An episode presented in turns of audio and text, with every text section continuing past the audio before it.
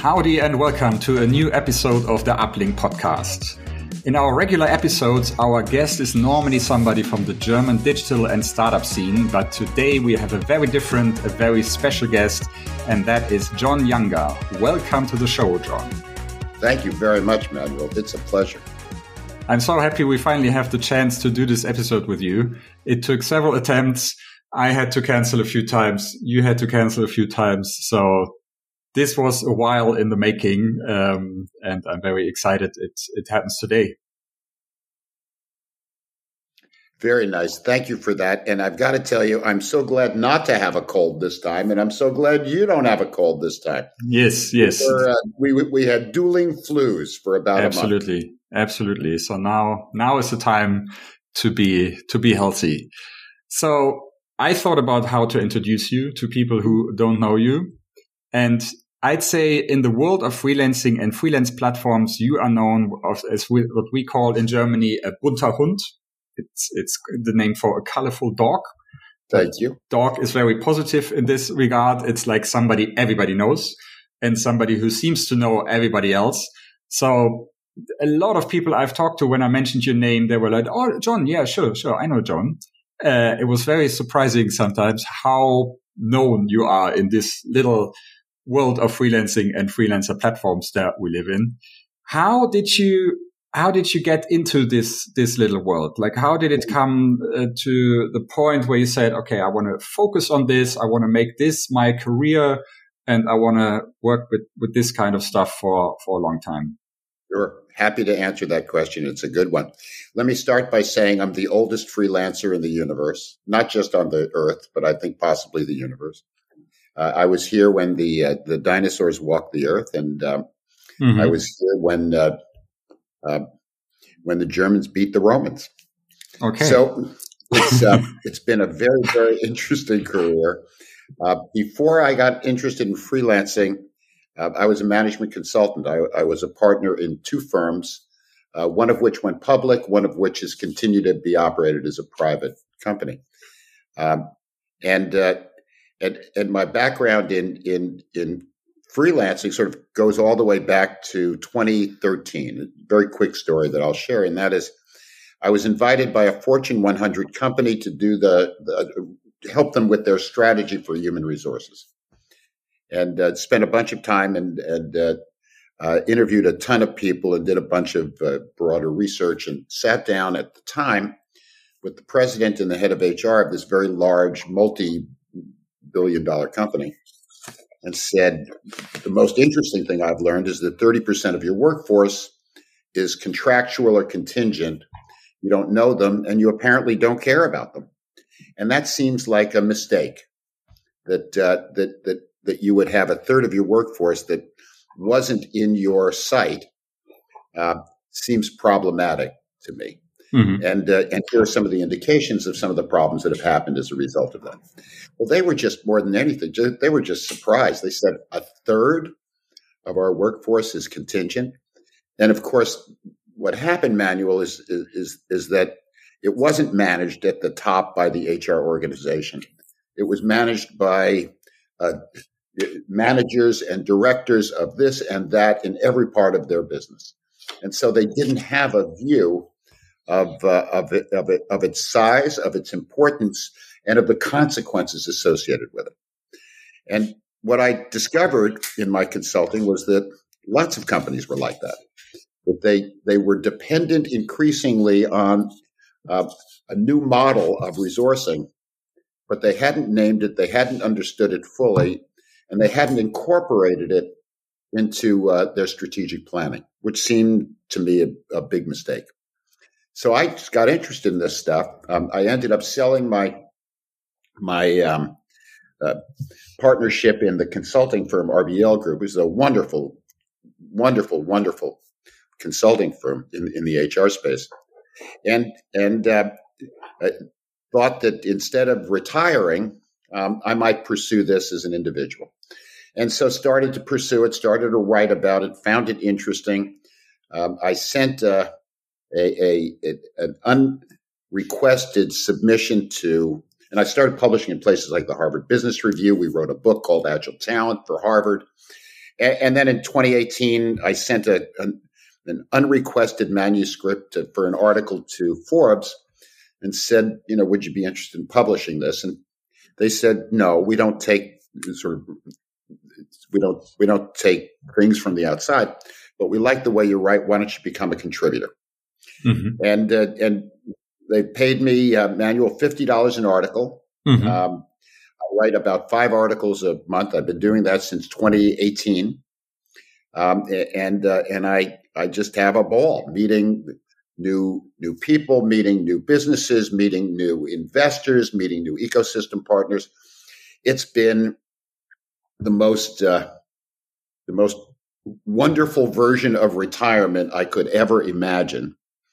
And somewhere in the vicinity of, of, of early this year, uh, I started working with Matt Mottola to help mm-hmm. them to help Matt build the Human Cloud, which is a, a, company that he started a couple of years ago. And you know, it's it's fun. I think Matt's thirty. I'm seventy one, and uh, and and we seem to work pretty well together. And so we're doing all kinds of interesting stuff, working with companies, uh, creating new data sets, etc. But but we'll tell you more about that later in the mm-hmm. in the program. So that's that's kind of the origin story. So you're you're basically in this to get to know as many people and businesses as possible to be able to write about the whole the industry as a yep. whole, to say. Yes. Imagine that. Imagine that you are a um, a, a cultural anthropologist. Mm-hmm. And imagine that you've just discovered this incredible n- new society.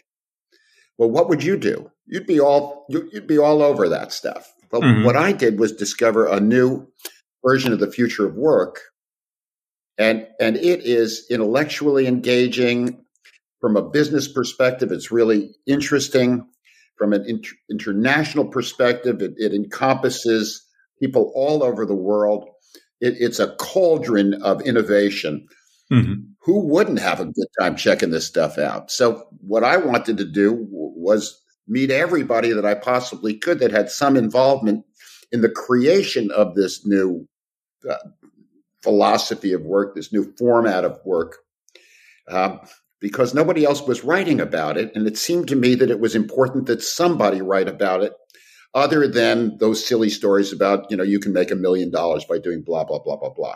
Yeah. I wanted to talk about the societal impact of it rather than individuals who made a lot of money. Mm-hmm. So, still so doing it. You, you, mentioned the future of work. It's it's a term yes. that's often um, said in the same sentence as freelancing, as remote work, and, and so forth do you think that the the future of work, not like the term, but the actual future of work, like how the way we will work in 20, 30, 40, 50 years from now, will be completely freelance or will it be? I read some statistics, I think a while ago that, um, at some point, not to find a future, like more than half of the US workforce will be freelance. Is that still on point? Like, will it grow like that? That at some point, 80, 90% are working freelance or? Well, so let's, let's, let's add some perspective to that. It's a great, it's a great question. Um, and there's a lot of stuff to unpack, unpack. Uh, the first is more than 50% are freelance now. Really? But, but not, not full-time freelance. So if you take a look at the data that Steve King from Emergent Research and the MBO Partners study uh, is putting together very recently. Uh, what they found is that between 2020 and 2023, there was a net increase of 90%. We thought it had been 60%, but 90% for full time freelancers. Wow. And that means that the full time freelance population is, is now sort of around 25 million, just mm-hmm. around 25 million. If you were to go a few years earlier, Mary Meeker when she was doing her internet reports for Morgan Stanley. She had identified sort of 16 or 17 five or six years ago. Mm-hmm. So a big increase. Um, many people decided to go full time freelance, uh, either because they didn't want to work for a big company anymore, or because they wanted a change in how they were doing their work, or they wanted a complete change in the work that they were doing. That's one. Um, of the of, of, of the remainder, it's important to know that about 45 million people in the US, which which translates to about 40 to 45% of the workforce, active full time workforce, um, are what we call freelance light. Mm-hmm. What we mean by freelance light is they've either got a, a side gig or they're moonlighting or something like that. Uh, and so they're they're kind of in this interesting combination phase, Manuel, which is on the one hand, they're thinking like freelancers, and on the other hand, they've also got a full time job. Mm-hmm. The craziness of this situation is that employers aren't taking advantage of the wonderful new skills that these freelance like people provide. I mean, they're doing all of the things that one does to build a business. They're hiring or they're firing. They're investing. They're dealing with clients. I mean, all of that stuff. They're making choices around technology. You would think that any any big company would want somebody like that that has that additional perspective, but in fact, they're not even asking. So they don't know and most companies are reluctant to allow people to do a side gig. And so they're not getting the, the benefit of that. Why do, why do freelance light people choose not to be freelancers full time? And that's an important question within the larger question you asked. We will have more freelancers. That'll that'll happen. Um, it, will happen because, as Tim Sanders at, at Upwork said a little while ago to me, uh, who who wouldn't want to work for three companies, three great companies, instead of just one great company? Wouldn't you want to have a portfolio as opposed to just sticking with one place and only being able to learn from that one place? I think he's right. So I think more people are going to move in the direction of that in between phase, right? Full time, part time, and then you have portfolio. In, in in in my past, I was a I was a part how, do, how would you describe it? I was a full time part time. I was I was a part time senior vice president of HR in a very large bank for six years. Mm-hmm. Arrived Monday morning at seven o'clock in the morning in Cleveland from my home in New York. Worked through Wednesday, left Thursday morning. Had a team of 350 people wow. that worked for me or worked for people that worked for me. Um, and we did a good job. Now, why why won't more freelance light people go full time? And and what is it that portfolio people are thinking about that's causing them to think differently about how to manage their job, they manage their their roles? There are three issues that concern folks. First is income volatility. Particularly in crazy times like this, it's hard to manage when your finances are going up and down and up and down. Yeah. That's one. Second, um, you know, one of the nice advantages of working for a big company is you get benefits. You, you get time off, you get training, you get other sorts of of, uh, of stuff, and it, freelancers miss that. They regret not having access to training, for example, because they know the importance of staying up to date. And the third is that um, it can be lonely. It's just as simple as that. That that I was walking around Midtown Manhattan yesterday with uh, with my wife and and two cousins who were visiting, and what was wonderful to see was people walking in groups, talking and chatting, and looking like they were having a good time. Mm-hmm. People missed that for a couple of years. We were all in COVID hell, um, but the reality is is that um, somehow or another we have to we have to decide that freelancing doesn't mean that you're lonely freelancing doesn't mean that you're working in a garret on the third floor of a of a home or a small apartment by yourself, et cetera, et cetera. Now we can solve all three of those problems, Manuel. Mm-hmm. We can solve the problem of income volatility through better management of our platforms, but also uh, providing uh, financial support to, to folks uh, by uh, by ensuring that they can uh, be paid in advance or right afterwards for some of the stuff that they're doing. And we can find ways of doing that without freelance platforms having to pull all the dough from their pockets. And, uh, and a guy like you saying, I've got to either choose to feed my family or to pay my, my freelancers early. That's not a good thing. We can also um, provide benefits. And, and the challenge in providing benefits is to figure out what stuff people will pay for, what stuff they won't pay for, because employees are paying for this stuff in one way or another anyway. So, how do we make sure that that happens for freelancers? And the third is uh, loneliness And, uh, and I know you and others are solving that problem by creating engaged and involved platforms that also create communities for people. So we can solve all those things. But until we solve all those things, we're going to see a natural uh, ceiling to the amount of freelancing that will go on. What we know is that people are excited about it, but we also know that we've got to solve some things for people to turn that excitement into decision making and action. Yeah, yeah, that's super interesting. Um, I, I have a, I have a few thoughts. One thing that I've talked in the last years with, with, with some other people about um, how Corona or COVID has has really changed and has made regular jobs more like freelance jobs in certain aspects. Yes. For example, yes. working remotely, um, having more insecurity, so to say. Yeah, like the job that you maybe had for five years before COVID wasn't so secure anymore. Like for a lot of people, I think the the COVID years, 20 and 21 were the first time they were actually thinking, wow, okay, what happens if I lose my job or what happens if I lose my job and can't find another job? This kind of existential yes. angst. Um, yes. That I think a lot of people have never had in their life. And this was the first yes. time that they had it for yes. better or worse, just because the times were so you had no idea what would happen half a year from, from now to, to any company. Um, so I, I, found that aspect interesting that um, a lot of regular jobs became more like freelance jobs, which I think yes made a lot and of may people. I say one other thing, and sure. that is not only did many regular jobs feel like freelance jobs, um, but in addition to that, many people who didn't see themselves as freelancers were acting more and more like freelancers because they had options. Yeah, you know that the the the, the thing that there are there, there were there were two things that happened in the last few years that were so important. One is people started to it, let me take a step back.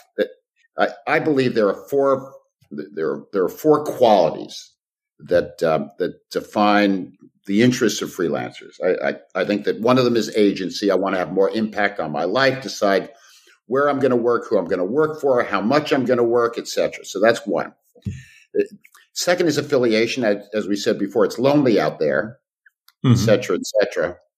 And so I, I, want to make sure that I've I've got access to a community that not only solves my loneliness issue, but keeps me up to date, keeps me relevant, keeps me uh, informed, etc. This is about helping one another. Third, um, advancement. People definitely want to do not necessarily financial advancement, but advancement in what they do and how they do it, and continuing to learn, etc., etc. And part of that is money, making more money, etc. There's a fourth quality that I think speaks to what's happening these days in your point. The fourth quality that we often forget about freelancers is their drive for authenticity, to mm. live the life that they want, to live the life that they see worth living. And it's a very important thing to so many of the people I've had a, the privilege of talking with. They want to live their life in the way that they want to live their life. And that's something that helps to explain uh, phenomena as different as, on the one hand, freelancing, on the other hand, as you pointed out, sort of freelance light and, and working as a freelancer within a full time job. And the third is the whole notion of I'm not stuck by location anymore. Mm-hmm. And so we're seeing data that says as many as 70 million people around the world by 2030 may, may be uh, people that are uh, what do they call them? The people that are living wherever they wish and working nomads, from there. Digital nomads. Yes, absolutely. Yes. And and how extraordinary that is. So so technology and the times are opening up all sorts of possibilities that we'd never even thought of before. And and and I think that's something that comes back to a very important point that you made, and that is people increasingly have confidence that they don't have to keep this job or their family will starve. Mm-hmm. People feel like they've got options, and freelancing is one of the options that they have. And, and freelance platforms have made that possible. Now, we compl- complain from now to tomorrow that freelance platforms don't give enough people jobs. Mm-hmm. But the reality is that their net increase has been enormous. And that if you take a look at all of these platforms and you say to yourself, how is how are all of these platforms influencing things? The answer is they're giving people another door to work walk through mm-hmm. that they did not have before. Mm-hmm. Now you got to learn how to walk through that door. You got to learn how to be a good member of the community. You got to learn how to get work, etc. But it's wonderful to see people having a, what they perceive to be a true alternative. Mm-hmm. Now, now there, there are dozens of freelancer networks and communities all around the world, and I don't know, you probably know close, sure to 100, close to 100% of them. Um, do you sometimes think there are too many of them, or are there still too few of them, or do they not sometimes you know, differentiate properly, or what's your view on well, that? Let's talk about both of those dimensions. So the first dimension is is just what's the likelihood of consolidation? I'm, I'm remember I'm I'm as old as time itself, and so one of the things I know it's fun to say that. It, so one of the things that happens is, is, I've watched other industries consolidate, deconsolidate, and then reconsolidate, and that's going to happen here. I mean, there are about a thousand of these platforms uh, mm-hmm. uh, around. There's a couple of hundred at any one time in beta, and and how many will make it? I don't know. But but what's what's interesting, I think, is that over time we're going to see more consolidation of like uh, organizations, like businesses, but we'll also see uh, new developments in, in, in areas that we never thought of. I'll give you my favorite. I, every once in a while, I just have a favorite. Um, my favorite this week is Laceless Designs. So, Manuel, here's the question for you and the audience. Mm-hmm. How many Laceless Designs is a platform for sneaker designers, actually, mm-hmm. sneaker and shoe designers, but mostly sneaker designers? What is your guess about the number of people in Laceless Designs sitting in the platform of Laceless Designs? The number of people who are actually designing actually shoes. Active designers of sneakers and other shoes that are freelancing uh, okay. in the way that they do it either part or full time. Wow. What number? Um, well, if you ask like that, it's going to be a high number. I don't know. It five... sure the fuck is. 5,000? 50. 50,000. Wow. There are 50,000 folks around the world that are part of Laceless Designs helping companies as varied as as Nike and and uh, Adidas and my favorite Hoka uh, to design sneakers for for the present and the future. It's really quite extraordinary. Absolutely. And when you realize how much money there is in sneakers, I mean, look at the guy Kanye West, right? He was became a billionaire mm-hmm. designing sneakers that weren't even that interesting. I mean, just mm-hmm. really, really something. So what we're seeing is the ability to consolidate uh, professions and industries that were not consolidated up to the point. I mean, who the heck knew, right? How many designers there were in Germany versus France versus G- Jordan in the yeah. Middle East. Yeah. And, and, so it's very exciting that we're creating new opportunities for these guys to come together and, and build a bigger and more important industry than the one that they've been in up to that point. So I think that's part of it. I, I, I think the other part of it is this there's a lot of platforms that were a great idea that didn't work out. Mm-hmm. And I think that the other is that that we're seeing more and more interest in consolidation itself because the reality is many of these platforms aren't able to be financially prosperous on their own, but they could be with greater volume and greater economic efficiencies associated with that volume. Yeah. Uh, we're also seeing the other side of that Manuel, and that is there are an awful lot of platforms that are so big that it doesn't make sense anymore. So here's another question for you. Freelancer.com is the largest global platform. Mm-hmm. Um, how many how many people are in are are in freelancer.com? I think I even read that number in one of your recent articles uh, not was it freelancer.com? I don't know, but like what, what's the, what the biggest was? Um, a million. 59 million. 59 million. They have 59 million accounts on freelancer.com. Freelancer.com. Matt Barrie, who runs freelancer.com, has a few more subjects than the Kingdom of Saudi Arabia. Mm, okay. it's just wow. wow. Yeah. yeah. So, so you've got all of that. I mean, huge numbers. Mm-hmm.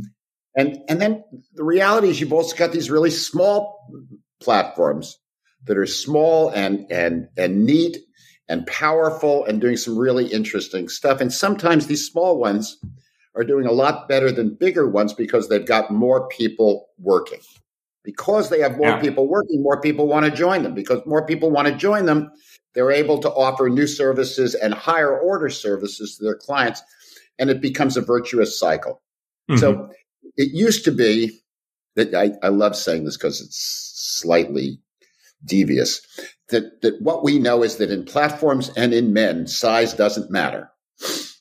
Okay. there you go. there you go. Matters. You can make a lot of money in small platforms. You can make you, you can sometimes make a lot of money in large platforms. Yeah, uh, but uh, but the most important thing, Manuel, is that it it have a very very clear superpower. You know, up until this point, it, it, most of these platforms were able to make at least some money because demand outstripped supply. I mean, that's just the reality. And so everybody got kind of their share. Mm-hmm. It's not the same anymore. And so you can't count on getting your share. So you've got to be much more clever about identifying what your capabilities are and how they distinguish you versus other other competitors. Mm-hmm. And, and that's a really, really important thing. And, and what we found is that when companies, this is some research from our, our stuff, when companies focus on, really focus on lead generation, when companies focus on talent, the talent that they've got that they can bring and make sure that they're the, the best talent, and they make sure that the, the, the sales system is working well and that they love their clients that the client management systems are are working well. Those guys do well, mm-hmm. but you can't get your share any longer. You can't wait by the phone or equivalent um, and expect to get business. Uh, there are too many alternatives. There are too many competitors. You've got to earn your share. You no longer get it for for saying howdy. Yeah, yeah, I think the, the, the size of freelancer.com or Upwork or some of these huge platforms, um, I think one of the problems is that they attract uh, a certain behavior of the people who are actually on the platform and want to earn money there, but they have no affiliation with the platform itself because it's just too sure. big and it's a multi-global, sure. has so many different uh, verticals and stuff. So it's very anonymous and faceless and yeah, we know how, how people act when, when they think nobody's watching, so to say. Um, so I think the smaller you are, like at, at our scale, where we just have a few thousand people on the platform and we have a very small team and everybody on the platform knows my name and name of my colleague, colleagues. Um, we, we, we don't have that problem. We can always say, Hey, come on, you know us, you, you've heard our names, you know w- what we do. So the, the set of problems you have at different scales. I mean, those are the absolutely, two, two absolutely. And I would add to that. I think you're absolutely right. And I would add to that, even at one tenth your size, you can actually do a very good business. Sure. And, and, and so it, I'll give you one example. So one example is uh, Shakers in Spain. Another example is Swerve. Swerve Swerve, I think, in uh, the, the, the Netherlands. Mm-hmm. And both of them have very small populations, you know, several hundred as opposed to several thousand. Uh, but but they are they are well designed. Uh, they the the qualifications are quite high, uh, and uh, and they've worked very hard to build relationships with their their clients, both SMB and in in this case, if you're a consultant, one of the areas that you're working with is, is wealth management and investment management organizations, uh, private equity and, and I, banking type organizations. So there are lots of different ways in which people can make this stuff happen, but they've got to be very clear about what they bring uniquely to the market and then set that, sell, sell the hell out of it. Yeah. And I think like a huge platform doesn't always appeal to the freelancers because freelancer by design decided, okay, I want to work on my own. Maybe I want to work with some colleagues, but I want to be small and stay small. Yeah. So a platform right. coming along, like here in Germany, it's Malt. They, they launched a few years ago. They've bought uh, yes. Comatch here in Germany. Now I think yes. they renamed it or rebranded to Malt Strategy. And I think yes. the feeling that a lot of, a lot of freelancers have is they uh, uh, position themselves and they, they talk about themselves as the biggest marketplace in Europe, the fastest growing. We have, I don't know how many, yes. um, uh, hundreds of thousand people on that. Those are all qualities where no freelancer says, great, I want to be one of the 500,000 people on your platform. I mean, they, they try it out, True. but that doesn't inherently appeal to them. I think it appeals to, to clients because they see it. Okay, I have a lot more options. Um, uh, if I need an IT freelancer, I need a marketing freelancer. I need uh, somebody from from a different uh, section. I can go like Malt can be my one stop shop, but for the freelancers yes. themselves, uh, it's not as appealing. I mean, it can work well in the end, but um, the wording or the, the, the, branding has to be very different to appeal to, to freelancers. I, I, think. I think you're absolutely right. And, and, and, you know, I would use the example of way back when in the, the early stages of the universe, um, when IBM created its PC business and it had mm-hmm. the good sense to move its PC business out of the, the headquarters into a place, in this case, Florida. Uh, and and and allow that team of 250 or 300 people to really be unique and distinct and make it happen. If you take that notion and you apply it to a malt, let's let's use malt as an example. And I know I know Vincent and Alex, the two the, the two CEOs, the co-CEOs, and I know they're smart guys and I know they want to do the right thing. Absolutely. So what's happened, your point, and I think your point is a beautiful one, is is that they're they they may have 500,000 people across Spain, across Germany, across the Benelux, across the UK, and some other places, but they're creating um, smaller, more uh, uh, can't think of the right word, but s- smaller and closer units where people can develop a sense of identity. Mm-hmm. And, and, so it, I love the point that you made. I, it turns out I got a really interesting note from uh, Char- Charlie Gregson. Char- Char- Charlotte Gregson mm-hmm. is the head of malt strategy in the UK, and it's it's their main business in the UK is is Comatch. Uh, Charlie's doing a great job in building a unique community within the UK and building a unique uh, uh, uh, strategy and and uh, and and identity for her organization. I think they're going to do the same thing in Spain. I think they're going to do the same thing in France. I think the hard part is, excuse me, making sure that each of those parts, each of those units or each of those communities is able to have a distinct voice. Mm-hmm. And and, and if we're able to give them a distinct voice, then it gets interesting. If, if it's, if it, if it just ends up being a blah, blah, blah from this huge place, then it's not going to work out so well.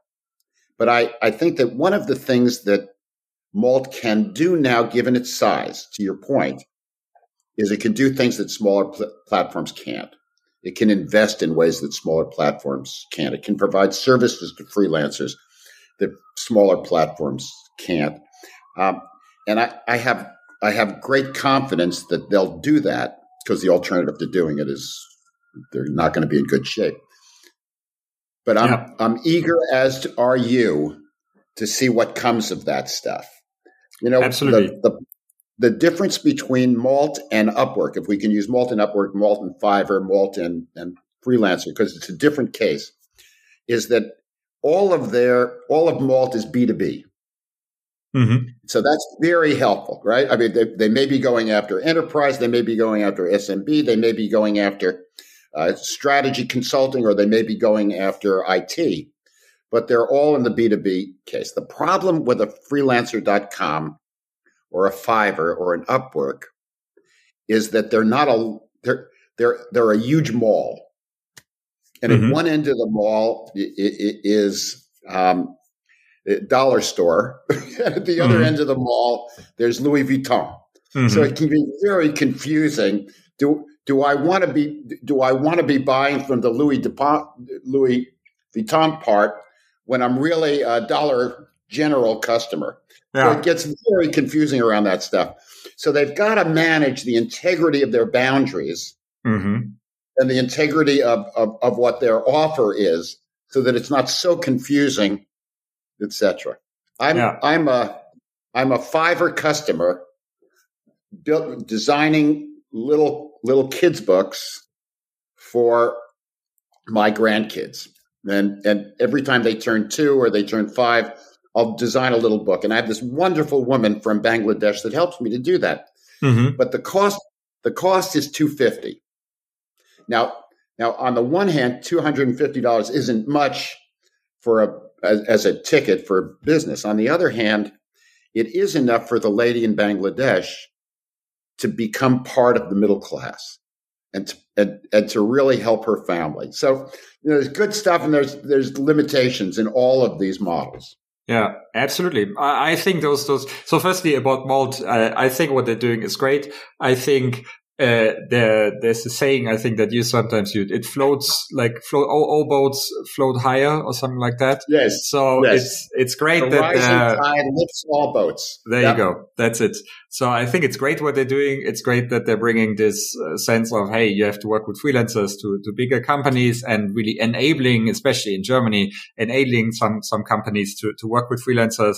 And I've I've talked to Vincent as well. He, he's a super smart guy and I think they're is. doing the right right uh, thing. Uh, also buying buying Comatch. Uh, Christoph, I've talked to him a few times. He he also did some great stuff with Comatch, and they even posted some jobs on our platform a while back. We we cooperated in that sense. So it's it's really great, but. Um, yeah, I think there's this inherent uh, problem that you have when you want to be big. You have a lot of advantages, yeah. yeah. But you have to um, make sure that you continuously over the years continue to focus on the freelancers. So the freelancers yeah. don't end up feeling that they, they are pro, uh, a product being sold on a platform. Yeah, or I, I don't even like the word market that marketplace that much because as a freelancer, I don't want to be like a product on a marketplace. But that's that's just me personally. But oh, I really like your your metaphor about the the mall and the the dollar store and, and Louis Vuitton because as you say, it's great for people in India, in Bangladesh, in a lot of parts of the world to be able to use these platforms. Um, it's great for you because you're, you're paying a relatively low rate based on your location and it's great for them. They're doing good work and they're earning relatively good money for their location. So that is a perfect case.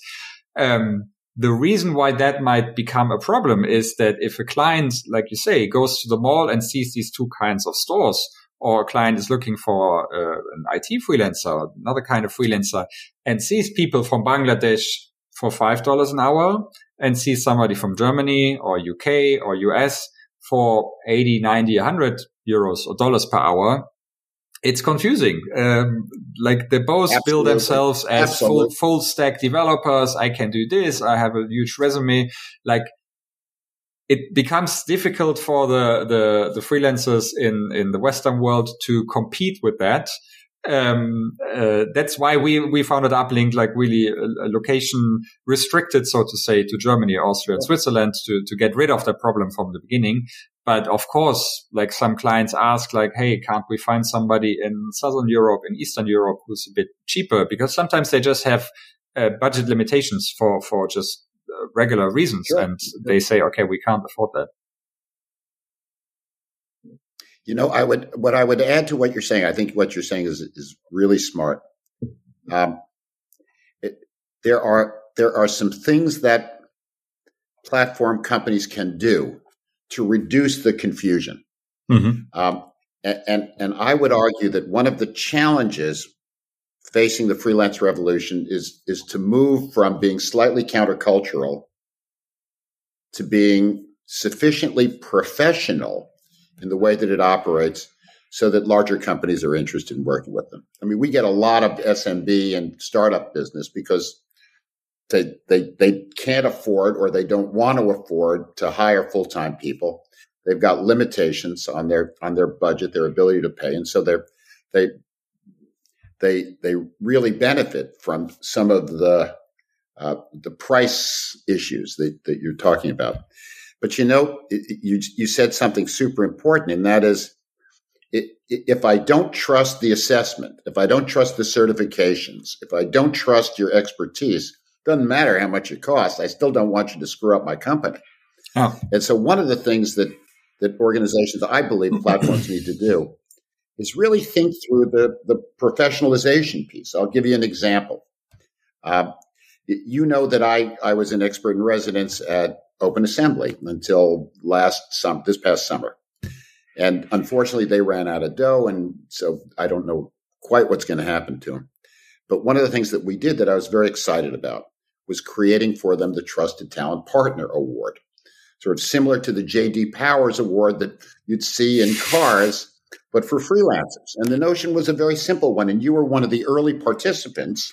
Yes. Which is to say, how do we make sure that our clients think well of what we're doing so that when uh, new clients are interested, uh, they've got a they've got a reference point that they can trust. So that's the first. Uh, making sure that you've got good client data that says, you know, that you're doing the job that you're supposed to be doing. That's the first. The second thing, in terms of professionalizing the workforce, is is making sure that we provided the services that help our our technical people, whatever their technology is, um, to continue to grow and, and prosper. What we what we know is that people really need, certainly these days, constant shots of sort of update. Where's the world at? Where's my tech at? Where's my my profession at? In the area of consulting, for example, if you're a if you're a good consultant, let's say you came from McKinsey or or or BCG or or Roland Berger, Berger, etc.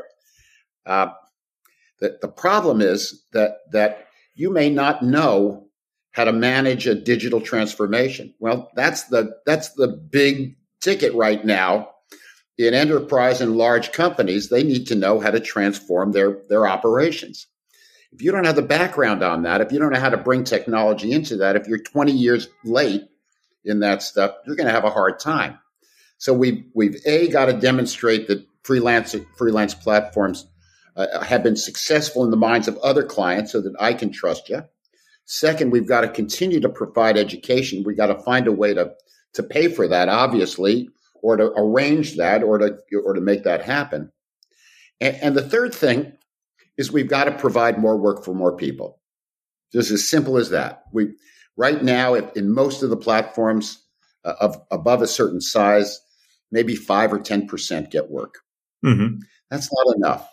And and so what happens is if you're only getting only five or ten percent get work from this platform, it's really hard for me to invest in the platform, to get engaged in the platform. So I end up seeing it as transactional rather than a strategic relationship. In in 2021, if you were to ask people uh, how many platforms they were they, they were they were part of.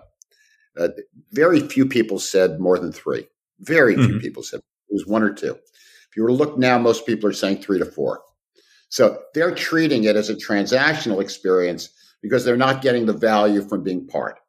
That that that creates a problem for platforms because that means more freemium and not enough premium, and so they don't have money coming in in different ways. And so there's a, a whole bunch of things that we've got to work out to make sure that uh, the population is the right population, it's the right size of population, people are able to work, we're doing the right things to get them work, and we're and we're managing financing so that it's a win-win for both parties, for both the folks that are building the platform and managing the platform and the people within the platform.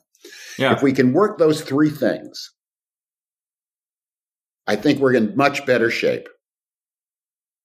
Yeah, yeah, absolutely. I agree. Um, I, I, uh, as you said, it's it's also a problem. The bigger you are, the, the fewer people have work, and it feels like the the faster you're growing, yeah. the harder it is for the new people or for the people who are already in um, on on the platform to feel like it's still their platform. It's kind of this. Um, I heard a yes. um, analogy with the endless summer of uh, what was it? I think when AOL um, started to send out these CDs, where you can join the mm. AOL uh, network for free and you get like 30 hours or 40 hours, like before the regular internet really, really started off. You, you yeah, came into this AOL version of the internet and the people who were already on there and suddenly they had this huge surge of, of uh, foreigners, so to say, uh, coming in and they didn't right, feel right, like right. it was their place anymore. And it was just overcrowded and the people using it doubled and tripled and quadrupled like in, in a very short period of time. And I think that's what happens in a lot of freelance communities and freelance platforms as well. If it grows too fast, um, and if all the people you you see are new people who haven't been there a month or two months ago, you you lose the connection to. It's not a community anymore.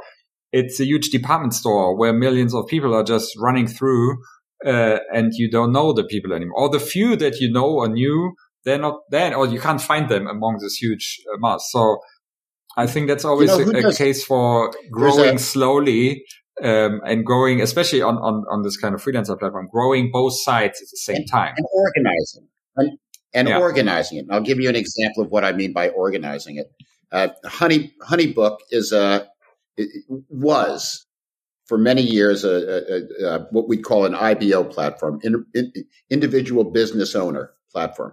So they would be the they would be sort of a B 2 C model where you'd have photographers and videographers who do weddings, and you'd have uh, fitness instructors and coaches and therapists. Well, you know what they've done, which I think is just absolutely brilliant, and and Oz Alon and and and now and and um, his team have organized what they call meetups once a month there are just within the US alone, forgetting about the rest of the world, 450 groups that get together monthly. These are all peer managed, right? And what happens in these in these groups, sometimes it's lunch, sometimes it's a video, sometimes it's virtual, you know, whatever it is. But at the end of the day, what they're doing is sharing what's worked and what hasn't worked. Mm-hmm. And and that's a way to turn size into an advantage rather than a disadvantage. But we've got to organize that and make it happen. Yeah. We've got to we've got to really imagine. And here's the challenge: lots of folks have communities. Lots of folks are building communities. But but you know, many of the communities that they're building aren't a lot more than digital warehouses. Mm-hmm. You know, I mean, one one good example of that Manuel is when you ask a, a particular when you ask many platforms, how many people do you have on the platform? And they go, "Oh, we're big, thirty thousand people." Mm-hmm. And then what I'll do because I know a little bit about this thing is I'll go, "Oh, that's great. How many do you have complete information on?" And they go, uh, five thousand. Mm-hmm. And then you go, and how many people have have really been engaged? You know, they're asking about work, they're asking how they can get more opportunity, they're asking what they have to do to set themselves up. Uh, 500. Yeah. And, and you see how quickly a, a potentially extraordinary community turns into less because we're not working with it. Yeah. We're not helping it. We're not telling people you got to have complete information or we can't help you. We're not going to we're not going to support you if you don't have if you're not invested enough to give us a full profile, why are we talking to you? Yeah, etc. So I think there's a lot to go to make that happen, but we've got the material to potentially do that. Yeah. Yeah, there's still this weird sense that it's good to have a lot of profiles in the database. Like when we talk to mm-hmm. recruiters sometimes, they say, Oh, we, we don't need uplink. We have a database of, yeah, 50,000 people ourselves. And I mean, every decent programmer can sit down and write a script that fills your database with 50,000 profiles overnight. Um, but it doesn't mean anything because like you say, Not how many ha- how many have been active in the last months or two months? Like how many do you really know? How how how high was the the hurdle to get into your your network? If it's three clicks, then of course you will have a huge database because everybody can sign up. But do you really check if they're freelancers? Do you check if they're agencies or maybe recruiters or whatever? I mean, it's it's easy to fill up a huge database. Have the skills that you want them to have. Absolutely. It, when you take a look at it all together, do you have the right mix or are you just adding people? Yeah. You know, yeah. one of the ways to think about this is, is, um, I like baking. I, I, for some reason, I like making cornbread and banana bread. It's sort of one of those post-COVID things. Everybody got into cooking in some way or another. And, and, and one of the things that I learned about baking is it's chemistry. So you got to be reasonably intelligent about how much of this you're putting in, how much of that you're putting in, and something else, or it just doesn't work. Well, it's the same with a platform. I mean, you may have ten thousand people, but you know, if you've got ten thousand versions of one skill set, mm-hmm. what do you do? Yeah, yeah, absolutely. It's a it's a it's a tough problem. So, if you were to to start a new platform today, uh, mm. with everything that you know about all the different countries, regulations, the different platforms, the different uh, niches from IT freelancers to shoe design, what would you choose? Like what, what would be, what are you most interested in? What, what vertical, in which country would you start it? Would it be the US or another country? Um, Great question. I, I may, I may be a spoiler here, so please forgive me if I, if I am. I wouldn't do a platform. Here's what I would okay. do. I would remember, and but I. It's not that I wouldn't do anything. I, I would. I would remember um, that uh, that when they were looking for gold in Sutter's Mill in California way back in 1849. Mm-hmm. The people that struck real gold were the people that created Levi's jeans, that sold shovels, yeah, that, that's, that's a story I know. The, the people that sold the shovels. Exactly, exactly. And I think for me, one of the things that's that's that's a real hole right now, and uh, and we're hoping in Human Cloud to fill some of it, but others will fill other parts of it. Uh, to just provide uh, uh, tools and educational resources that support the platforms. Mm-hmm. I'll give you. I'll give you an example. I'll give you two examples of, of, of what I mean. One is we're creating what we call, you, you were so nice to say the lighthouse because it, it really is the, the, um, the thing we, we imagine when we put this together. We're creating a quarterly uh, or more frequent uh, freelance trend tracker. So what's going on in the freelance world from the perspective of the Manuels and the the the Vincents and the the Alexes who are also subscribers? I mean, what's what's going on? What's happening mm-hmm. versus last year? What's happening versus last quarter? What's likely to happen the next quarter and the next year?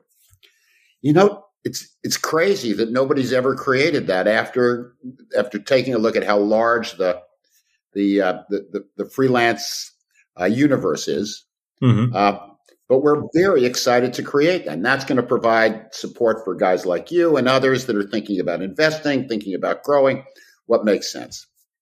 There's a, another example, which is um, we think it's important to provide education. You were part of the Freelancer First study group. Not only the Freelancer First study group, but the first Freelancer First yes. study group. and, and and and I will tell you that as a result of that study group, not only the, and the focus of the study group was if you believe that the rising tide that lifts all boats is the success of individual freelancers, your point earlier. Mm-hmm. Then what do we do to create more success? And it turns out that there are three factors. We can provide clients with better information that helps them to use freelancers better. We can provide information to freelancers to help them to set themselves up more successfully. And we can create better automation, better machine learning, better AI in the platform itself so that we're reducing friction. We're getting rid of dumb stuff. Uh, one example is how much time do you spend working with clients on scoping when that could be automated to a greater extent? Yeah. So there, there's a lot of things that we can do that that will help freelancers, that will help grow the, par- the, the, the participation of freelancers, and that will make sure that freelancers are in the best possible position to be successful. And that's what we're doing. We're in a second group now. I'll, I'll, I'm glad to say to folks that out of the first freelancer first study group came five, not only, I guess, five joint ventures or initiatives mm-hmm. involving multiple companies. I know that you've taken some stuff and built on it in, in your platform. So it's it's it's exciting that, to to see ways in which educationally and through better data and insight we can support freelance platform success, even if we don't create the next great platform. Yeah. Yeah, that's a good point. Uh, for me, this, this study group was, was so helpful. Um, just, I mean, a lot of the other we networks. having you there. Yeah. We loved you. Thank you. uh, a lot of the other networks were much bigger than we were, but still hearing what they were thinking about, what new initiatives, what worked for them and didn't work for them.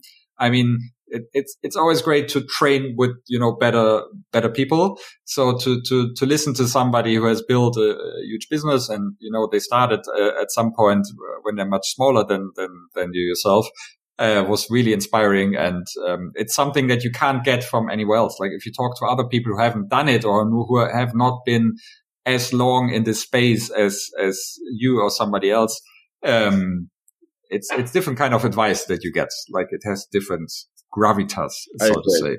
And you know, the other thing is that that um, advice from somebody who's walked in your shoes is very different than advice from somebody who imagines what it must be like to walk in your shoes. There you go. That's that's what I meant. Well said. Jon, we could talk for I think two or three more hours, but uh, nobody's gonna li- nobody's gonna listen to a three hours uh, podcast. So we have to come to an end, and maybe we do a new episode at some point in time after a few up to after we've been sick again for for a few times. Every guest gets the same two questions uh, in the end, and uh, okay. I sent you these questions uh, beforehand, so you can think about them uh, for a while. Um, is there any product or any service that you use that you can recommend that you maybe recommended a few times, but that you feel is still flying under the radar, so it's not as known yet? um, mm. but that you want to recommend to other people? It's a great question, and and and what I'd like to do is answer it in a slightly different way than you might you might imagine. Mm-hmm. Um, last year, I worked with a group of Spanish platforms. Mm-hmm. Um, it, it, was led by Anna, who's the community manager at uh, Outvise, mm-hmm. uh, this is a Spanish consulting platform, and um, it, we we we brought that group together as a force for good and for the industry in Spain. Mm-hmm. We're seeing the same sort of thing happen in Latam, although it, it didn't end up working quite as well as we hoped. Uh, Karina, whom you know, Rahavia, uh, and Angela and Bertie from MyBasePay led an effort that brought seven or eight platforms together uh, to support the, the market. Uh, We've seen the same thing in the UK with the Association for the Future of Work. Mm-hmm. Uh, there's we know from you and Mark Clemens and, and, and some other folks that you've got an itch to bring the German community together. Yes. And and we know that it makes all sorts of sense in other areas as well. So for me the the under the radar thing that's most important is the power of combination. Mm-hmm. And it's and it's two or three things, Manuel. One is learning from one another. Second is is sort of testing, you know, how good you're doing versus one another. And the other is just being a larger voice for change and for good at a time when many countries are, are unsure how to manage and let and, and, and, and regulate the freelance world. One of the biggest challenges we've got is that that um, uh, countries like money, mm-hmm. and uh, and and so if if they can't if they can't have it's easy when you're when you're dealing with full time people because the money just comes through taxes through an automatic system, et cetera, et cetera, and they get their share. But freelancing gets really confusing around that stuff. Mm-hmm. And so lots of companies would, lots of countries would like to reduce uh, the the the vigor of freelancing so that they can get their their end. That's a problem. We need to solve that problem. We need to help companies, countries to solve that problem because if we don't help them to solve it in the right way, they will definitely solve it in the wrong way. And, and so I, I, think the challenge is very much for that first question. The, for me, the big challenge is thinking bigger and saying, how do we help countries and how do we help regions to adopt freelancing. And I'll mm-hmm. give you one more story before you go to the next one, which is that we're working with the Middle East through a platform called Kibrati, which is a, a very neat young platform working in the Middle East. And um, it's exciting to see what, what Saudi and some of the other countries in that area are doing to support freelancing. They see it as a possibility, etc. So maybe we can learn some stuff from there as as as well that will be applicable to other parts. Yeah. So that's the answer to the first. What's the second? the second question is uh, if there's any book, any movie, any podcast, or anything else that you've seen or listened to or consumed, let's say, in, in recent times that you want to recommend and not necessarily business related, but just something that um, kind of inspired you. Um, yes. So, so one is, excuse me for doing this, it's shameless, but please read my articles in, in, in Forbes. Mm-hmm. Um, please read Agile Talent, my book that was written a long time ago. It's probably out of date, but read it anyway. Uh, and and um, so that's that's that. Uh, read Human Cloud, Matt's book, because it's very good, mm-hmm. and read Matt's article. So that's that's the shameless part. Now let me do the the the um, the, the other part. exactly, exactly. um, I I would say to people that that the best thing they can do is read widely. Mm-hmm. Just, I, I, know that sounds like a, mm, but I think just read widely. So, what are the things that I'm reading now for what it's worth? Uh, I'm reading one book about the shameful role of Belgium uh, in the slave trade in the Congo and how okay. that happened. There's a wonderful book on on that. Mm-hmm. Um, I've been reading a book about the history of of uh, Portugal during World War II and how they were able to maintain uh, some semblance of neutrality and therefore wasn't overrun by the Nazis. Um, uh, third, I'm reading a book called The Map of Salt and Stars, which is a book about a 12 year old in 12 year old girl in 12th century Syria mm-hmm. making her way to to um, to Spain. And what what was really interesting about that book is is that um, it was written by somebody who was uh, making the decision to trans from a from from a woman to a man, I think, uh, as as he was writing the book, as they were writing the book, mm-hmm. and it's a fantastic book, and I I would encourage anybody to to to read it. Um, I think that's enough. But if I had one wish, it would be for all of us just read widely these days. You know, mm-hmm. even if it's depressing to read two or three newspapers, just look them over and and make sure that you're up to date in what's happening in the world because there's so much happening in the world, good Absolutely. and bad, to that you really need to you really need to to to um, have some sense of where it's all going. That would be yeah. my Sorry good to be a pain in the neck and not answer the right questions. No, it's great. That that were some some really good recommendations. We're going to include them in the show notes. I will ask you about the the titles and everything uh, later on. Um, sure. Fantastic, great. So thanks for your time. Thanks for all the insights, and uh, I really think we could just. Uh, put on a, a, a, new show with a few more topics. Uh, we didn't talk at all about I AI. So. I would love it which Please. I think. Uh, and, uh, and in the great words of Douglas Adams, The Hitchhiker's Guide to the Universe, thanks for all the fish. Thanks for all the fish. There you go. And always know where your towel is. That's right. well done. On towel day. Jon, thank you again. And I'll talk to you soon. Take care. Bye bye.